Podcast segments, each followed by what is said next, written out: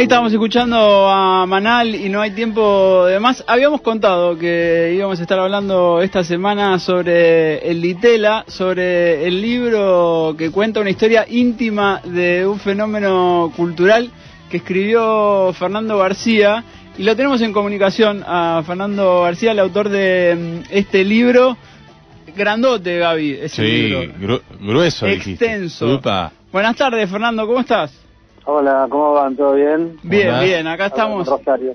Bien, eh, la última vez que hablamos con vos fue que viniste a presentar el libro de los Stones, me parece, ¿no? Sí, hubo, hubo algo, pasaron una peli, me acuerdo, y este y bueno, y justo había salido 100 veces Stones, y entonces medio, fue, una- fue- no fue, fue más para acompañar esa proyección, Ahí va. una charla, y aprovechamos y hablamos. Me acuerdo que ahí salió lo de que eran igual de viejos que la Revolución Cubana. Claro, sí, me acuerdo. Bueno, Fernando es periodista, eh, muy en, eh, en contacto con el mundo del arte. También viniste alguna vez eh, porque escribiste un libro que cuenta la historia de Bernie y me acuerdo que también eh, se hizo un documental acá en Rosario que se basaba en tu libro en algún punto y vos participaste también. Bueno, y ahora te tocó encarar eh, la historia del Ditela que te, te quería preguntar cómo surgió eh, esto de escribir un libro sobre el Ditela y de intentar, de intentar contar todo ese fenómeno cultural. Bueno, fue una propuesta de la editorial en principio. eh, como que el director de Planeta le parecía que todo el mundo sabía que, había existido algo así llamado Instituto Vitela, pero nadie ya tenía mucha idea de qué es lo que había pasado ahí adentro. Yo, por ahí, por una deformación profesional y porque trabajé con muchos de los artistas que están en el libro, eh, creía que tenía cierta idea, entonces mi primera reacción cuando me lo propuso fue decir, bueno, pues ya está, ya está todo, todo hecho, ya está todo escrito. Y bueno, celebro su insistencia porque mm, este, cuando empecé a, a- investigar no solo el archivo, sino cuando empecé a, entrevistar, eh, aparecer a algunos personajes que ni siquiera había escuchado nombrar nunca en mi vida, me di cuenta de que no, que era un delta tremendo este y que había que meterse eh, de repente este, y atravesar pantanos este, Claro, era muy fue una investigación muy muy difícil eh, y más difícil todavía digamos eh, darle forma no a, a todo ese archivo. El archivo por suerte está bastante entero y, y encontrás de repente yo creo que lo que intenté fue ha- hacerlo vivir viste o sea que esos memos todo eso eso que parece totalmente muerto o sea es una hoja viste membretada bueno que de repente cobrara vida viste. Entonces por ahí en el libro algunos ven que yo no no no hago digo Bernie tampoco era una biografía novelada a mí no me gusta ese género pero lo que pasa es que le doy una intensidad que, que las cosas a veces parecen que estuvieran sucediendo en una película o yo prefiero eso el- claro, hay una, la- más el concepto de, de- de película que de novela pero- hay una forma bueno, de como quiere al final Claro, de narración que vos utilizás que eh, justamente vas contando cómo sucede la investigación eh, y eso me pareció que estaba Claro. bueno. Pero eh, eh, con respecto a lo que decías, eh, yo, bueno, me metí en, en tu libro y, y eso, y vi que, bueno, había un montón de historias que no estaban contadas, pero por otro lado, esta semana como que estuvimos adelantando y pasando algunas cosas y yo soy un poco más grande que los chicos que hacen el programa conmigo y como intentaba contar y también como que me di cuenta de eso, yo eh, me crié en los 80 y consumiendo quizá algunos productos culturales que todavía estaban conectados con eso que había pasado ahí en los 60, Claro. pero es verdad que pasa el tiempo y eso queda como cada vez más lejos, sobre todo para las nuevas generaciones, ¿no? Sí, además, eh, realmente, a ver, o- un libro que se ocupara eh, integralmente del Litela, solo había uno, que era de, un inglés llamado John King, con el que yo estoy en contacto permanentemente. Eh, y este libro, bueno, salió en el año 85, fue escrito durante la dictadura, o sea, eh, nadie nadie se ocupaba del Litela en ese momento, era como mal visto, eh, era políticamente incorrecto en los 70 eh, y, tuvo que venir alguien, digo, de Inglaterra para, para dejar testimonio, por lo menos estaba eso, o sea, para mí obviamente era un punto de partida y mi obligación era era hacer algo que fuera más allá de ese libro, porque si no, viste, caía en, en repetirlo con, con otro estilo tenía ningún sentido. Claro. Eh, y, entonces, bueno, ese libro se reeditó en 2007, pero el texto era el mismo, con lo cual, eh, además de ser hecho por un inglés que no había vivido la época, eh, desde un punto de vista muy eh, monográfico, académico, un texto que cumple con todas las reglas de un texto académico, y el mío no tiene nada que ver, o sea, es absolutamente híbrido. Eh, si quiero ponerme académico me pongo, y la mayoría del, tiempo es un relato, para mí yo le digo que es como literatura pop, ¿viste? me parece la mejor manera de llamarlo. Ahí va. Eh, un cruce de investigación periodística con, con ciertas licencias que, que te da un estilo que en realidad está está un poco provocado por por, por eso que vos explicabas antes, por esas ondas eh, expansivas. Uf, el Holanda se acaba de perder un gol. Este, ya te hago de cronista de la Eurocopa, si quieres. Este, pero esas ondas expansivas, por eso yo en el principio saludo a algunos personajes que, que me transfirieron una forma de, comunicar, de escribir, como Juan Carlos Kramer, o Petinato, o Tom Lupo, este, o la misma Laura Ramos. Eh, y yo no sé a qué te referís vos de los 80, pero mucho del underground de los 80 era era era italiano, como yo explico en el libro, ¿no? Claro. Eh, no porque hubieran tenido contacto directo, pero volvieron algunas formas de, de tomar eh, tanto las artes visuales, bueno, el rock en, la época del Vitel era muy incipiente, casi casi que está asociado, digamos, no había una forma de pervertirlo, pero ya en los 80 sí, que es lo que hacen los tweets, digamos, y, y, de algún modo cuando ves algunas cosas que pasaban en el Vitela se parecen mucho, inclusive en algunos nombres, es muy yo encontré algunas cosas muy muy cercanas entre los espectáculos de, de Marilu Marini y Ana Camin, que eran como de, de danza pop, con lo que hizo Vivi Tela después con la Baby Squid, claro. es muy que de lo que hay casi no hay registro eh, de ninguna de las dos cosas, hay solo fotos, ¿viste? Entonces también pasa eso, ¿no? O sea, del Ditela, los artistas de la parte visual se encargaron durante todo un tiempo, digamos, ahora son celebrados y demás, pero la mismísima Marta Minujín era mirada de reojo en el mundo de la crítica de arte en buena parte de los 80 y los 90. Este, y con el tiempo empezaron a rehacer como obras del pasado que en su momento se habían eh, se habían ofrecido como arte efímero, con esa convicción de que, el arte no, era para durar, o sea, todo lo que iba contra el museo, digamos, bueno, o sea, es así la vida también, ¿no? Uno hace una cosa a los 24, después tiene que pagar, digamos, el alquiler del taller y bueno, qué sé yo, si te, piden que hagas un colchón de nuevo, lo sé, que, que no, no, claro. no me parece, no me parece censurable ni mucho menos. Este, pero lo que quiero decir que bueno, los artistas visuales tienen esa posibilidad, los, los que hicieron teatro, digamos, como que quedaron el registro de la foto, no está filmado, eh, muchas cosas de música no están grabadas, este, entonces hay como cosas que quedan en el rumor, ¿viste? Por ejemplo, hay un trío que, bueno, nada, cuando uno empieza a meterse, digamos, digamos como yo en, la cultura rock, desde muy chico, qué sé yo, eh, en algún momento alguien te hablaba del, grupo El Huevo, y dices, ¿pero qué era eso? Y bueno, después te enterabas que estaba, había estado Miguel Abuelo, y no mucho más. Claro. Eh, y, era eso, como un rumor. Claro, que ahora encontré que era con Cutaña y con Pomo y, y que efectivamente tocaron en el Litela en el año 70, fue el único recital que hicieron y no hay forma, ¿entendés? La Cutaña me intenté explicar un poco, pero no, puedes explicarle en la música. Claro, no hay registro, no existe y es que te cuenten algo. Y hasta... Claro, y así con muchas cosas, ¿viste? E imagínatelo. Claro, de hecho, en, en, en, en, el libro vos eh, en algunas partes apareces como protagonista contando cómo llevas adelante la investigación eh, y no sé, por ejemplo, como eh, en algún hay un capítulo del libro dedicado a Bonino que era un artista muy particular de Córdoba que encuentra ahí en el Ditela un, espacio donde se aprecie su arte. Eh, y bueno eso y que bueno hablaba un idioma inventado.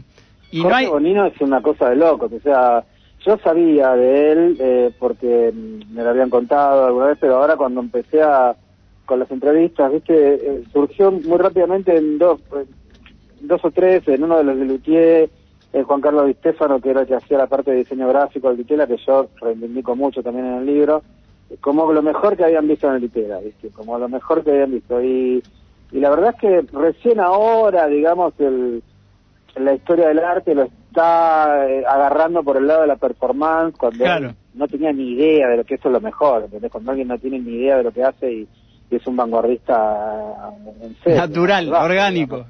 Claro, totalmente. Y Bonino no sabía lo que hacía. Hacía eso en Córdoba para los amigos, para hablar en un idioma inventado, que hacía toda una conferencia, que, que encima los que la vieron decían que no entendían, pero a la vez entendían. Héctor Libertela escribió a partir de él, que obviamente con Libertela seguro que lo vio, eh, un libro eh, que no me acuerdo el nombre ahora, pero bueno, está, está en el libro. Son tantas cosas que, que, viste, sí, sí.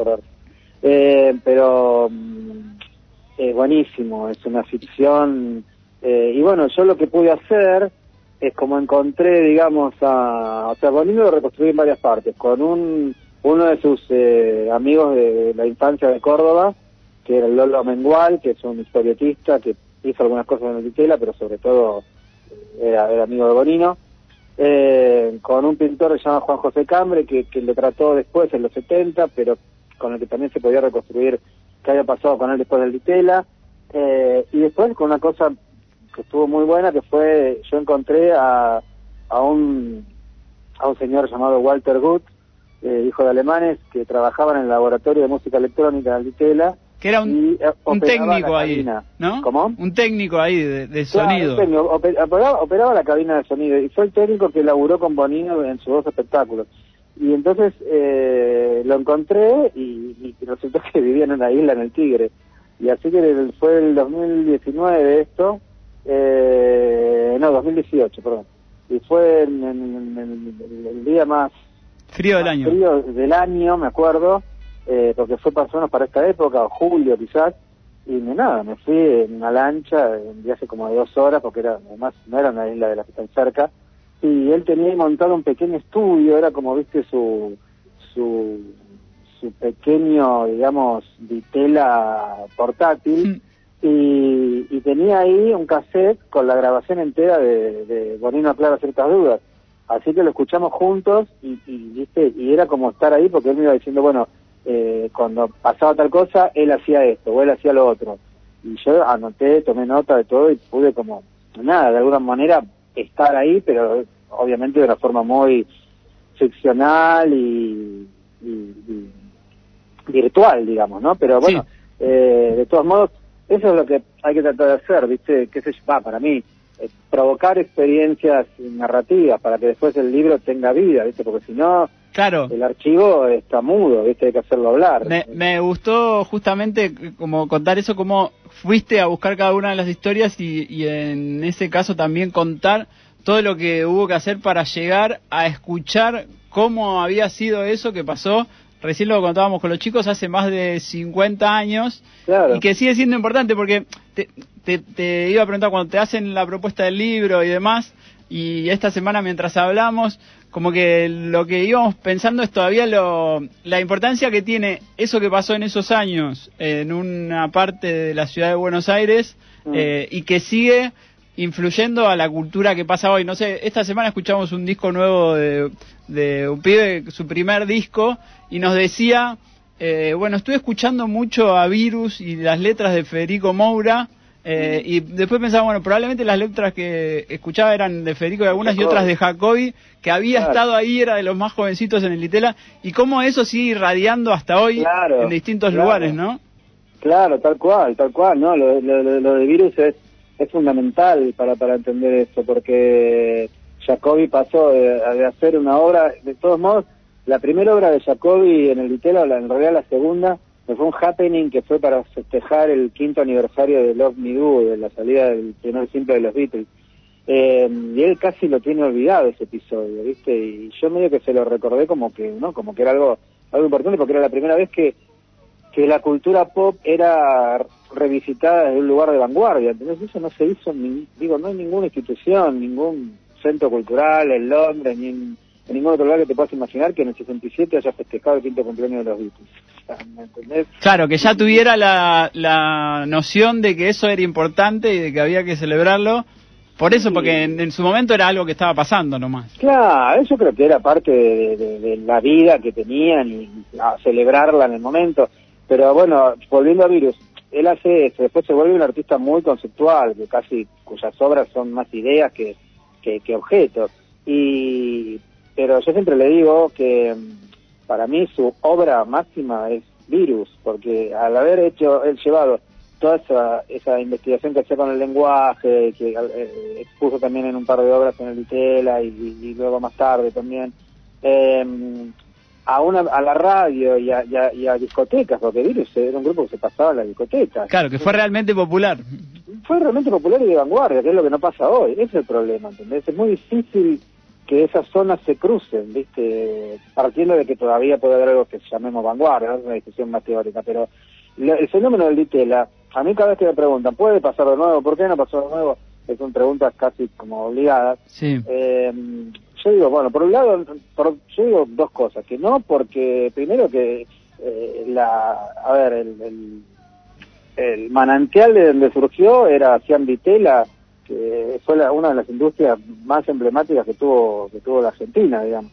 Este, y ese, ese, ese poderío industrial hace tiempo que, está en declinación. Claro, eso está bien, está bien contado en el libro, eh, como que, bueno, hay, muchas partes contadas, pero está bien contada esa parte de que eso surge de eso, una empresa industrial argentina que le va bien eh, porque eso, porque en ese momento se fabricaban autos, se fabricaban heladeras, se fabricaban surtidores de estaciones de servicio y que en algún momento eh, hay alguien ahí que, bueno, Torcuato y Tela, que empieza primero a, como a gestar una colección de arte. colección, claro. ¿No?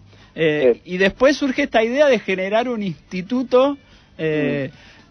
que...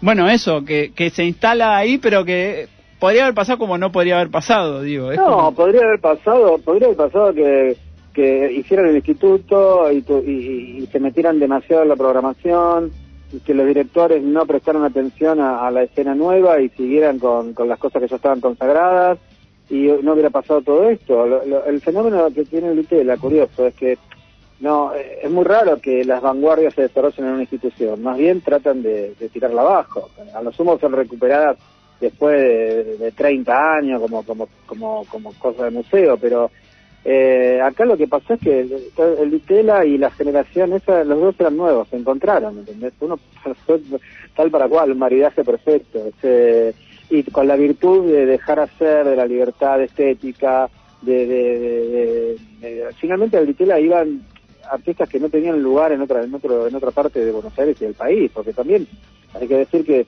si bien el fenómeno es, muy porteño, pero muchos artistas venían de todos lados. Claro. Dijiste Bonino, Graciela Martínez también era de Córdoba, que era una bailarina, este, Dardo Jiménez era de Santa Fe. Eh, y durante los años que duró, era eso, como un espacio donde ese arte, que por ahí podía ser raro para otros, eh, eh, tenía cabida, ¿no? Porque pensaban esto, en una época pre-redes sociales y no sé qué, porque ahora un raro por ahí en redes sociales encuentra a su público, no sé. Pero en ese momento como que no había muchas otras opciones. No, no, porque por ejemplo así es como llegan cosas tan diferentes como, como no sé, como Manal y Lelutier, ¿entendés? Digo, qué sé yo, no tenían otro, otro lugar eh, donde habían hecho algunos lugares muy chiquitos eh, pero no no tenían otro, no les iban a dar un teatro, como era la sala del la que realmente era una sala de teatro. Eh, claro. Y en el caso del rock, yo creo que mm, no, no, para algunos eh, es como exagerado, pero yo no me guío tanto por los recitales que hubo, sino por la confluencia que, que el Litela generó, por ejemplo, en la formación de, Manal, que, bueno, que ustedes habían pasado claro. recién que, en este espectáculo que yo nombré antes, el de Jacobi, que se llamaba Beat, Beat Beatles, eh, había dos grupos eh, tocando, ni siquiera en el escenario, como a los costados de, las butacas, eh, y uno era el, grupo previo donde estaba Claudio Gavis, que se llamaba The Bubble O, y el otro era el grupo de Gastón, donde había entrado Javier Martínez casi una semana antes de, eso, reemplazando al, baterista. Y, y esos eran además habituales del bar moderno y el otro grupo, eh, el grupo donde estaba Alejandro Medina, llamado The Seasons, eh, tocó en varias obras del Ditela, entonces eh, es eso lo que me importa más, no, no, no, no, sino, obviamente que el Ditela no, no, no estaba interesado en el, rock como argentino, como, como, como, como un fenómeno, porque claro, ni siquiera lo Pero fue un espacio que propició Claro, pero viste la, la interacción social que se daba en, el, en, esas calles y que tenía el Ditela como, como centro neurálgico, eh, termina siendo, bueno, eso, recitales que hubo, los, yo los pongo todos, eh, porque encontré la documentación, en algunos casos no, pero pero sí, eh, digo, con varias fuentes pude demostrar que, habían estado ahí. Que, es curioso, ¿no? Porque además de Almendra y Manal son los, los que abren ese, esa especie de de venue, de, de, lugar para el rock que fue Litela, donde también después eh, pasa Arcoiris, eh, bueno, toca tango como Ramsés VII, que para mí era todo un misterio eso, porque en la tapa del, disco póstumo dice foto tomada en el Instituto de Itela, pero yo nunca leí en, ningún lado sobre ese show. Claro. Y entonces cuando encontré el... En el archivo. Eh, claro, en el archivo encontré el cargo de boletería de ese día, eh, que séptimo, 40, lo vieron 40 personas. No lo fue mucha gente igual, porque ahí está, vos vas poniendo a otros por ahí lo iban, eh, tocó tanguito, pero había ahí 40 personas. Sí, sí, 40 personas. Igual hay testimonios que dicen que las cosas se hacían con más de cinco personas, se hacían, ¿no se entiende? Tampoco es que era un éxito todo el tiempo, ¿eh? tampoco es, esa, idea claro. hay que sacársela de la cabeza. Porque, Pero justamente ese no era el criterio rector, había cosas todo el tiempo. Claro, claro, en la parte de teatro era infernal la programación. Bonino, por ejemplo, fue un, super éxito, pero hay otros espectáculos que los de Marilú, el primero no fue un, un no fue un éxito de público, ni mucho menos. Este, eh, también a veces se dice que la sala de la Menezunda como la, muestra más vista y no, no fue así, fue Le Parc, bueno, que era mendocino también, aunque estaba en París en ese momento. Estamos hablando eh, con Fernando García sobre este libro que escribió sobre mm, el Ditela, donde cuenta muy eh, como puedes encontrarte con la historia del Ditela si te pasa como a mí, o primero si no la conoces, pero si no, si no, si te pasa como a mí, que por ahí tenés como eh, esa idea de que, bueno, hubo algo que pasó ahí en los 60, los happenings, Marta Minujín, Lelutier, que, que al menos es lo que algunos teníamos. Eh, y bueno, lo que vos hiciste, Fernando, es como ir y intentar reconstruir todo lo que pasaba, no solo ahí, sino alrededor, digamos, porque contás los bares que había alrededor, las galerías de arte donde antes funcionaban, cosas que después terminaron ahí, y sobre todo cómo estaba estructurado eso, porque tampoco lo teníamos, va, yo no tenía tan claro, pero que era un espacio que le daba cabida al arte que estaba sucediendo, a este arte vanguardista, pero que también tenía un espacio que se llamaba Centro Audiovisual, que era como una especie de sala de teatro, pero con una tecnología que no había, y entonces había pantallas y sonido que no estaba, y que además tenía un centro de experimentación sonora, como de música muy de vanguardia y, clásica, y que todo eso se retroalimentaba en algún punto, ¿no? Que quizá eso fue como la clave para que sucedieran tantas cosas. Sí, sí, sí, claro. Vos nombraste como las tres partes del instituto, que era el Centro de Artes Visuales, eh, el Centro de Experimentación Audiovisual, que era la, parte más de teatro, con todo eso que dijiste muy bien, con, con unos efectos que, que no, no, no se veían en otros lados, que eran responsabilidad de, sobre todo de Fernando von Reichenbach, que era el director del laboratorio. Una especie de genio ahí que había. Total, como yo como George Martin, viste, era de, litera.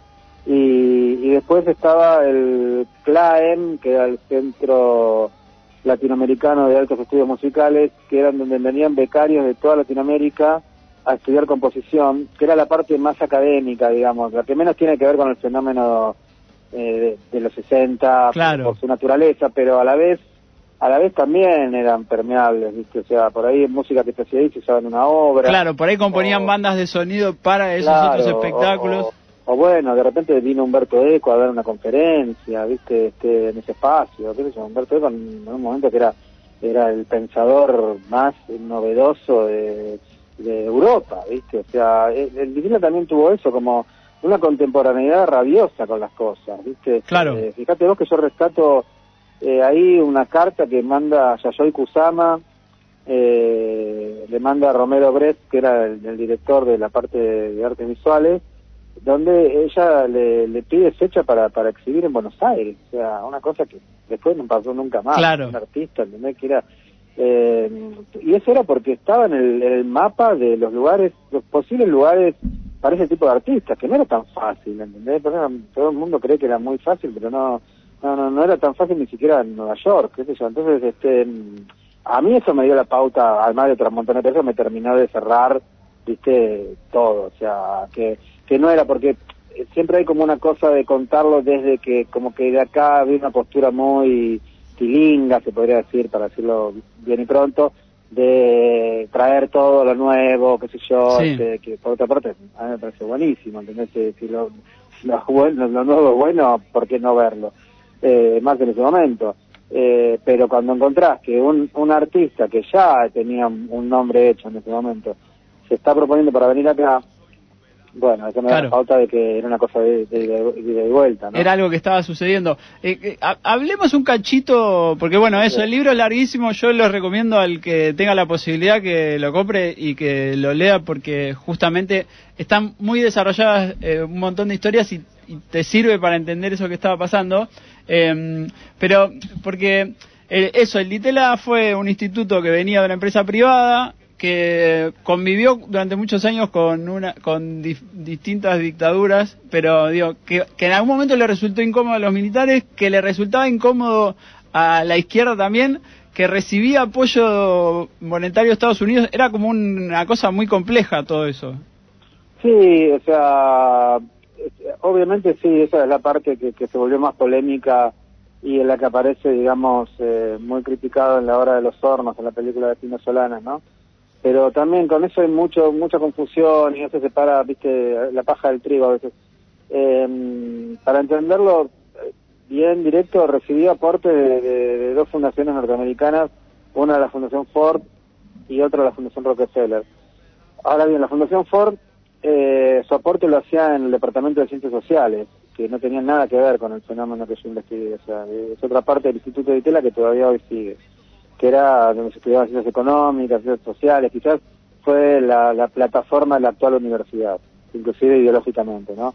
Eh, era muy, era no tenían nada que ver los centros sociales con, los centros de arte, no, ideológicamente no tenían nada que ver. Entonces, eh, y la Fundación Rockefeller contribuyó al programa de, de, Alberto Finestera. Eh, tenía que ver ciertamente con, con una corriente de cierta software cultural de Estados Unidos de, eh, de algún modo, no dejar que la revolución cubana ganara tantos, eh, tantos lugares en la inteligencia, en, el aparato intelectual de, Latinoamérica. Pero por otra parte, digo, se pusieron la plata en lo más neutro y lo menos, lo que era menos accesible al público. Digo. Entonces, viste esa idea de que la CIA estaba atrás de, no sé, de Marta Minujino, todas esas teorías conspirativas son ridículas, porque en realidad, eh, al final, los artistas, ah, digo, hay obras que son abiertamente contra la ocupación de Vietnam, claro. Eh, y eso no era censurado, ¿entendés? Eso se hizo, no, no, no. Hay como, hay muchas versiones que, eh, pero eso es por repetir las cosas, ¿entendés? Y no, digo yo mismo, inclusive, quizás en alguna nota, si miro alguna nota vieja, capaz que me, me encuentre siendo pagada, ¿viste? Pero eh, tenés que ir y volver a mirar todo, porque yo encontré artistas del, que fueron de Vitela diciendo en los años 80 cosas como que el Vitela te obligaba todo el tiempo a tener cosas nuevas porque tenían que rendirle cuentas a, la Fundación Rockefeller. No, no, no es así, ¿entendés? O sea, de hecho, tampoco financiaban del todo las, las obras de, los artistas, este, le daban el espacio y bueno, si podían, algunos materiales los conseguían con, con, empresas y demás, pero no, no, no, no, no es que había una fortuna para que Marta Menecini hiciera sus, sus disparates, ¿viste? son todos preconceptos, ¿viste? Eso, este, y después lo que decías antes también es muy importante, yo en el libro trabajo no solo el instituto, sino el instituto en, dentro de, una escena, dentro de, una época, de una sociabilidad, de una bohemia. Eh, me parece me pareció que era necesario, tener que era momento, eh, si no lo hacía ahí no se iba a hacer nunca. Digo, eh, el bar moderno del que se hablaba medio secretamente y hay una película donde se lo ve un poco, eh, nunca formó parte, porque los historiadores de arte no se ocupan de esas cosas, Yo no tengo problema, yo me puedo ocupar de un bar y de una obra, digo, no, no, no, para mí no era lo mismo, ¿entendés? Entonces, eh, y acá no era lo mismo porque las mesas del moderno se resolvían muchas cuestiones que después aparecían colgadas en las paredes o arriba del escenario o en los discos de mandioca. Entonces, mirá si no iba a ser importante reconstruir el moderno.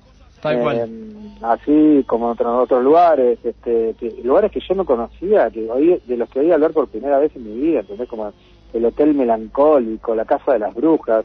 Eso me pareció eso le da un espesor de ficción, pero no es ficción. Porque bueno, y llegaste a tiempo para encontrar eh, muchos de estos personajes todavía vivos, pero ya bastante viejitos, que pueden contar la historia, que eso me parece que también está buenísimo. Te, quería preguntar para cerrar y una de las de tantas historias que contás en el libro, eh, que es la de Marcia Moreto. Nosotros tenemos acá un segmento los lunes que se llama Marcia Baila, eh, que es de cultura trans, pero bueno, lo pusimos así por el tema y después como que, que caímos eh, o encontramos ahí la historia de, Marcia, de Marcia Moreto, eh, que era eso, ¿no? Un artista que estaba en modelo en el Ditela que... bueno, ustedes tenían el segmento antes de, antes de ver el libro. Sí, antes de ver el libro, sí, sí, la casualidad. Tal cual, sí, sí. Qué genial, no lo puedo creer. Sí, sí, y, ahí nos, nos, encontramos con la historia. Eh, bueno, y aparte Marcia, que hace el segmento, eh, que es una mujer trans de acá de Rosario, eh, se, se, tuvo que ir a Italia en su momento, después volvió, pero digamos, hay una historia más o menos parecida. ¡Wow! ¿Y, esta Marcia sabe de aquella Marcia? O, sí, sí, sí, sí, sí, sabe, sabe, sabe. Ah, ah, sabe y el otro día lo, lo, comentamos, pero pero contémosla chiquita, eso, era una, una modelo. a, mí, para mí, esa fue, fue, fue increíble. Eso. Yo, a ver, no, me acuerdo bien cómo llegué, este, ese día estaba, me había llevado la cabeza y me llevaba la computadora al archivo de la universidad, de la Universidad de Itela, donde está eh, todo este archivo que estoy hablando y, y ese día no, no me acuerdo cómo había encontrado el programa de, la obra de Marcia y debo haber googleado y cuando me apareció Ricky Martin, que como que dije, ¿qué es esto? ¿entendés? Y ahí fue que empecé, y bueno, y, y, y, lo que me di cuenta es que Marcia era hermana de Gustavo Moreto, que al que yo sí conocía. A ella no la conocía, la, la, la descubrí en el archivo, no sabía ni quién era. En cambio, Gustavo Moreto, eh, que lo encontré, aparece como acreditado en un espectáculo de ella, eh, sabía que había sido músico del grupo Alas. Y, entonces lo busqué en Facebook y lo escribí y me contó toda la historia. Hicimos como un, un encuentro tipo Skype un día así de madrugada y me contó toda la historia, fue, fue fascinante y me pareció una locura, ¿entendés? Eso también, que un tema de Ricky Martin que fue, es un cover del Irritable. Claro, de una banda francesa. Claro, pero bueno, no importa, el tema es que con Ricky Martin eso, un montón de gente, digo, ¿entendés? El nombre alude a, una bailarina y modelo que bailaba en los desfiles de modas y que, hizo, tuvo su, digo, su, su espectáculo individual en el Itela y que después impactó en Francia como performer eh, entonces, ahí se arman, viste, unas constelaciones rarísimas, Tal cual. También Palito Ortega me aparecía por todos lados, ¿viste? Sin buscarlo me aparecía, ¿viste? Digo, sacaba, movía dos, dos, dos carpetas y aparecía Palito Ortega. ¿Qué, qué, es esta locura, viste? Este, pero bueno, no, me, impresiona esto que estás contando. Y bueno, Gustavo estaba, todavía no le, no le escribí contándole el libro, pero eh, yo igual esa historia la conté un poquito, un poquito, porque no quería spoilearla, en una columna que tengo en La Nación, que no aguanté, ¿viste? Porque era tan buena esa semana que, que, la descubrí, pero después igual la, expandí, o sea, después eh, la, la, la, la, expandí con el, testimonio de Delia Cancela, bueno, con, los, los, recortes de prensa de esa época, este, encontré las fotos de ella, qué sé yo, este... No, es, buenísima, es buenísima esa historia y me parece increíble esto que, que ustedes tuvieran el espacio con ese nombre, este, bueno. Después te mandamos para que escuches a la que para que la escuches a Marcia y en el espacio que tiene acá los lunes. Fernando, gracias por este rato. Les recomendamos a todos que bueno que vayan y busquen este libro sobre el Ditela si les interesa. Eh, me parece que hay un montón de historias que están buenísimas y que bueno está buenísimo que hayas podido juntar todas esas historias y que queden todas juntas en este libro. Bueno, mil gracias y espero estar pronto por allá. Dale. Nos vemos para, bueno, para la reedición del de Bernie, por ahí nos vemos. Dale, dale, dale. Ahí está. Gracias. Chau, hablábamos con Fernando. Qué García. bueno, Pablo, me diste muchas ganas de leer ese libro. El Sí, libro sí. se llama El Ditela. Sí, historia íntima de un fenómeno cultural. Me encanta, en librerías. me encanta. Así que búsquenlo. Nos quedamos escuchando un poquito de Marcia Baila, ¿le Dale, parece? dale, dale. Y nos vamos alatando.